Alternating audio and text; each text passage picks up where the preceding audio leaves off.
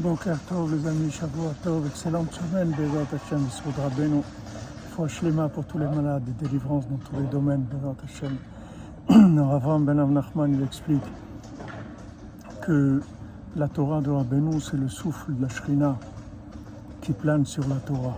C'est-à-dire quand on étudie les enseignements de Rabbi Nachman, que ce soit le Likutei Moharan, ou le Sipurim Maasiot, ou Sefer Amidot, ou tous les livres de Rabbi Nathan aussi, parce que Rabbi Nathan aussi c'est Rabbeinu. Alors ça donne la force de pouvoir étudier après tous les livres de la Torah. C'est-à-dire que n'importe quel enseignement ensuite, on pourra en tirer des conseils qui sont adaptés à nous. C'est-à-dire ça deviendra une potion de vie. C'est-à-dire n'importe quel enseignement de Torah, il deviendra pour nous une source de vie. Alors que si on n'a pas cette base-là, ce souffle à la base, alors quand on étudie, on peut se perdre complètement dans l'étude. Alors Bezrat Hashem, Besodra Beni, Besodra Tzadikim, Bezrat Hashem, qu'on ait une Torah de vie, une Torah de joie, Bezrat Hashem, Moshe Ila Rad Afal Piken, Bezrat Hashem, excellente semaine. Merci pour tous les amis.